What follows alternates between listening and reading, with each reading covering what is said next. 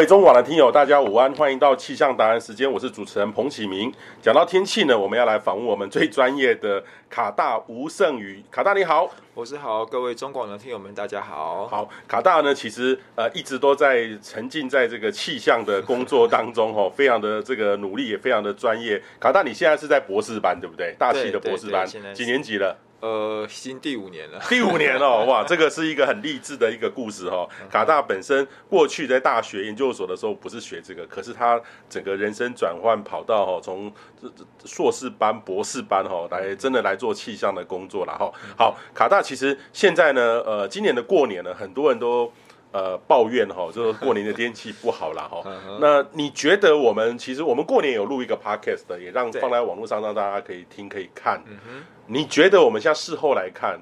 呃，报的准确如状况如何？其实，在过年前，我记得好像最早的时候在。呃，跨年之跨年的那一段时间，其实我们就已经有提到说，在一月的下旬到二月上旬，可能会有一段时间是比较湿冷的这种情况。那时候其实就已经有提到这一点哦。然后在过年前的时候，我们又有特别去强调了一下，今年的过年其实天气状况不太稳定哦，就是会有封面的影响，然后也会有这比较多的降雨，那温度也会比较冷一点哦。那以实际的状况上来看的话，大概在中北部的这个感受的确是蛮明显的哦，尤其是北台湾哦，整个感受上哦，像台北，我有听说，其实好像过年几乎每天多多少少都在下雨，有时候每天都有啦，对，每天都，但但是也不是说整天，对。像我就抓到了除夕那天，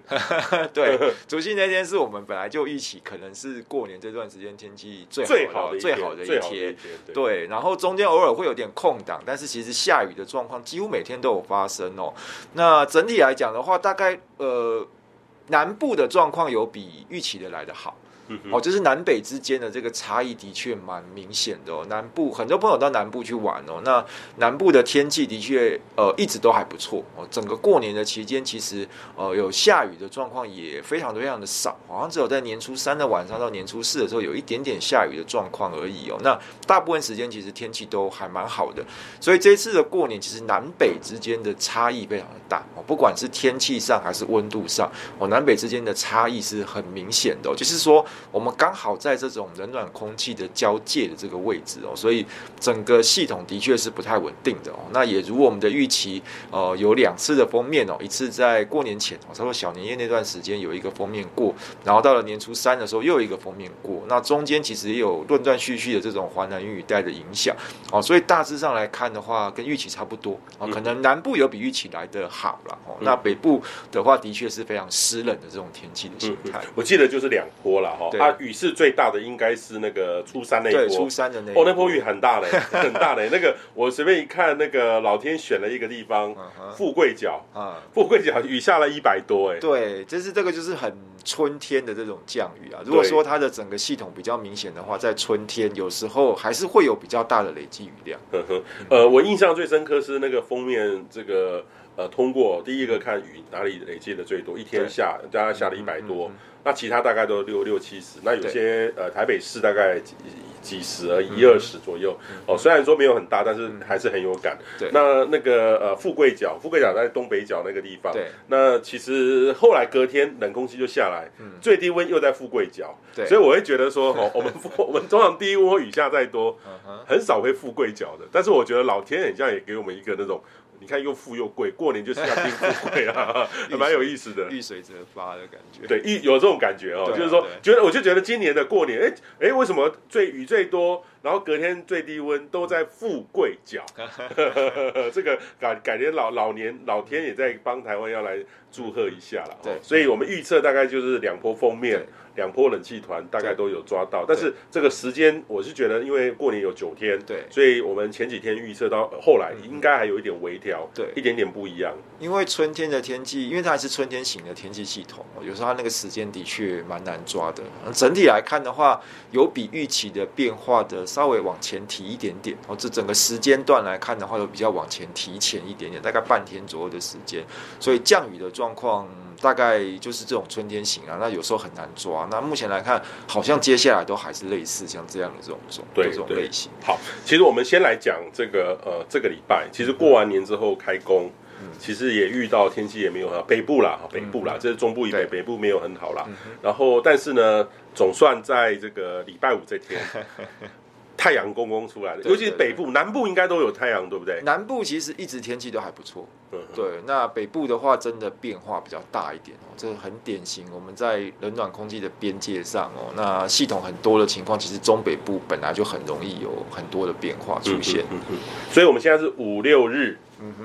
日可能是一半之后，封面要开始来。对，对，现在看起来好像是就明天礼拜天，应该是会有个封面要下来。所以说，嗯、呃，快的话可能从礼拜天的下午开始哦，慢慢的在中北部这边又要开始出现下雨的状况了。那礼拜天的话，应该是越晚哦，整个下雨的情形会越明显，而且呃，应该又是全台湾的哦，就是中北部先来，然后会会会往南部，然后花莲、台中这边蔓延过去。那这种雨可能要一直持续到礼拜一，哦，快的话可能到礼拜一的晚上之后，看起来才会比较好转。所以说，呃，雨的时间大概至少会有一天左右。那全台湾应该都会下雨，那而且雨势有可能也还是会比较大一点，哦，有可能会类似像年初三的这种锋面通过的时候，出现比较多的这个降雨的状况。嗯哼，等于是礼拜天。快一点，礼拜天快一点，礼拜天下半天；慢一点，礼拜天晚上。对，然后到礼拜一，对，礼拜一，礼拜一都会下雨。然后后面也有冷空气来，那这波会到冷气团吗？看起来可能也是只有在北部会比较有感一点哦，因为它呃持续的时间其实也不长哦，大概礼拜下个礼拜一就十四号冷空气下来之后，然后礼拜二一天，十五号一天，但是因为礼拜二的那一天看起来天气会好转哦，就是整个会转干哦，那也应该又会变成是阳光会出来的这个天气的形态，所以其实冷空气强度也不是很够的情况底下的话，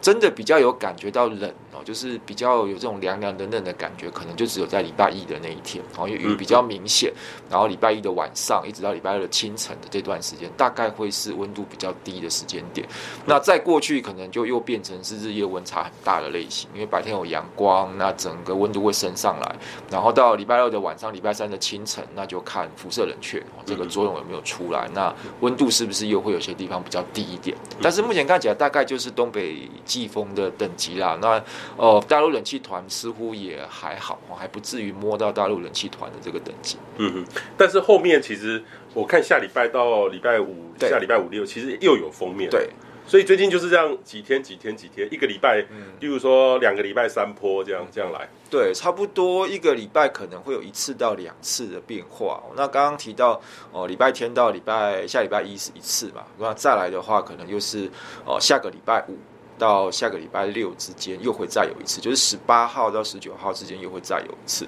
那十九号封面过了之后的话，冷空气又会再下来。那看起来的话，下一个冷空气目前的预报看起来是有稍微比较强一点哦，就是大概十九、二十号下个周末下来的这个冷空气有比较强一点点，但是好像持续时间也不长。哦，就是很很春天的那种冷空气一下子冲下来，但是呃持续的时间也不久哦，大概就是一两天一两天就过去了这样子，所以有可能再过去到二月下旬。可能也是类似的形态，哦，大概每一个礼拜可能会有一次到两次的这个天气的变化，它也不是一直下雨，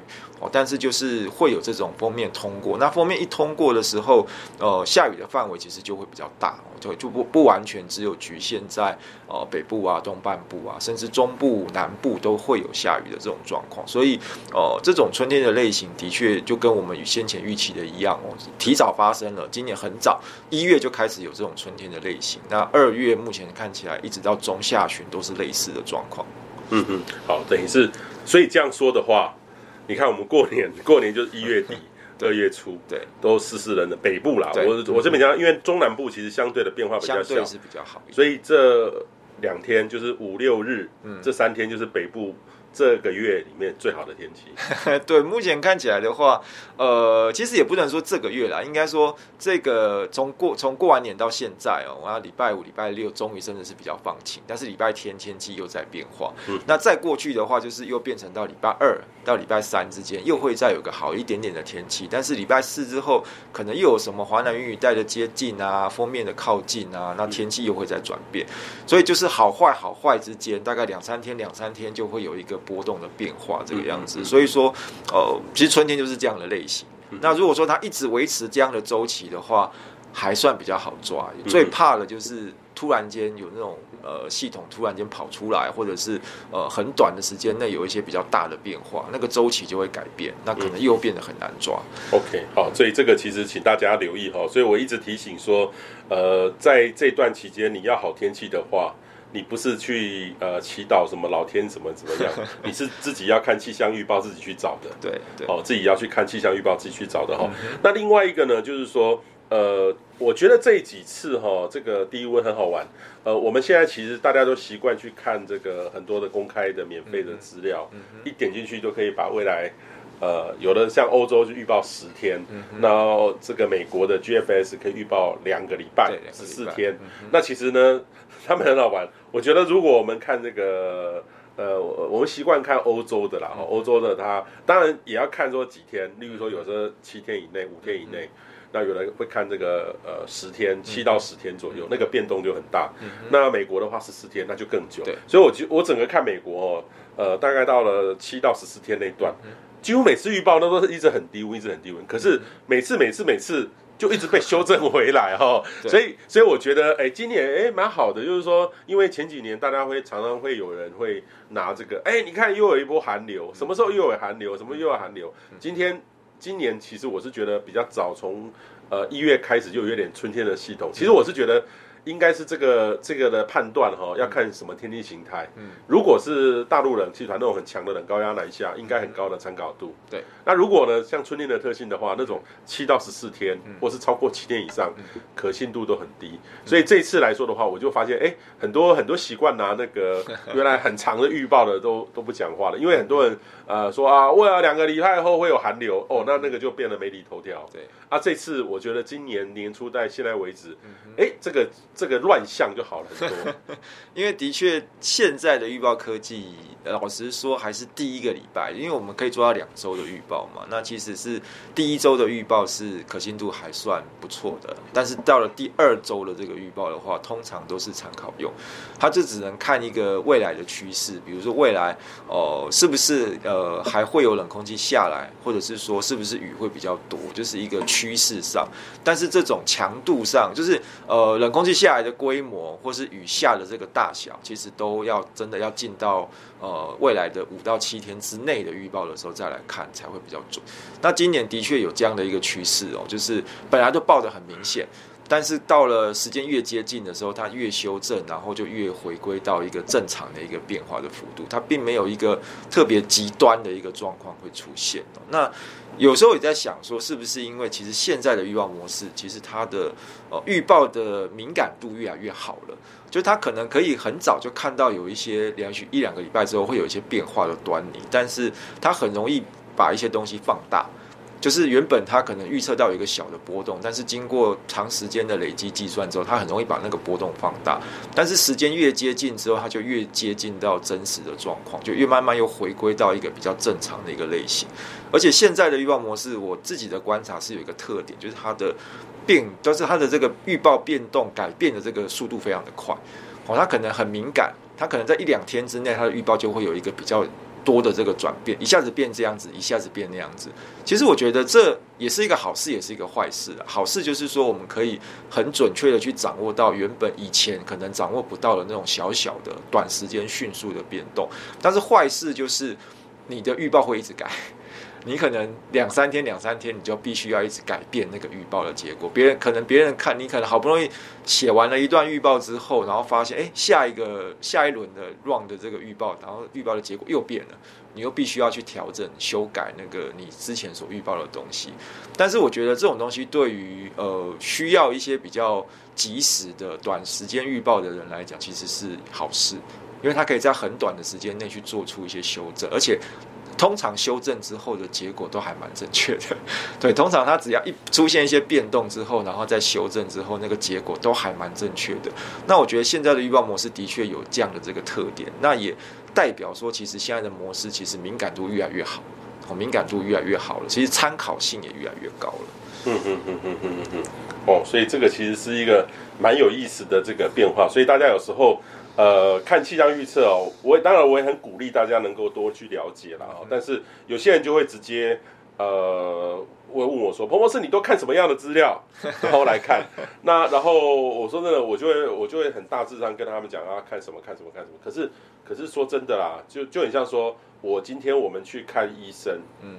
医生，其实我们看医生，呃，哎，我今天这个腰酸背痛是什么问题？那医生可能会帮我做一个解，照照超音波做什么解答。嗯嗯嗯可是这个东西我们也可以自己去上网爬一下，说，哎，这什么原因？对。可是医生的判断还是最重要的，所以我们每个人从网络上找到，或是我们问医生，或是久病成良医，这个不见得是真的。就是以现在的科技的进步，不能还不能够用这样来看啊，还是要靠专业的人在帮你做一个解答，会比较完整一点点，才可以避免不必要的这种困扰。嗯哼，对，其实模式很多，而且现在真的。就是一个 open data 的时代了。那网络上真的资源，免费的资源真的很多，那大家也都看得到。啊，老实说，呃，你在外面网络上能够看到的资资料，可能也不见得比我们少很多。但是，我是觉得在在经验上来讲的话，还是有它的价值哦。你看到这个模式的资料，你要怎么去去？转化成你真的可以使用的资讯，我觉得这中间还是有落差的。不是说你看着一个图，然后就怎么样怎么样怎么样。但是有经验的人，他可能就可以把这些资料转化成你真的有需要的资讯哦。你可能什么时候会下雨，然后衣服要怎么穿，或什么之类的，这种东西其实还是需要有人去帮你做解释。嗯嗯，好。所以今天呢，我们那个呃，也从过年的天气哈，其实过年我觉得我我后来有把。呃，我们在过年前录的放到网络上，因为我们过年前一天有特别录的一段 podcast 放到网络上，我又再听了一次，哎，我觉得还蛮准的。对，以我的标准，以我的标准，当然我不是说自己预，有时候会难免预报哈，就是说我也发现哦，就是说呃，有时候预报员哈，或是怎么样，都会觉得自己还蛮准的。